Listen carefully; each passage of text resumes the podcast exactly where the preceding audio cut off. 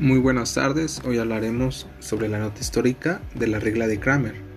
La regla de Kramer recibe su nombre en honor del matemático suizo Gabriel Kramer, que nació en 1704 y falleció en 1752.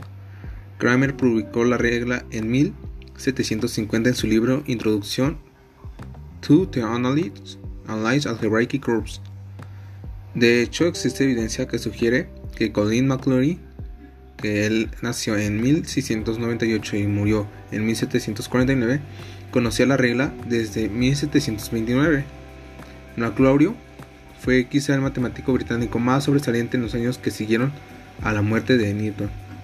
La regla de Kramer es uno de los resultados más conocidos en la historia de las matemáticas. Durante casi 200, 200 años fue un fundamental en la, en la enseñanza del álgebra y de la teoría de las ecuaciones. Debido al gran número de cálculos requeridos se utiliza muy poco en la actualidad, sin embargo el resultado es muy determinante en su tiempo.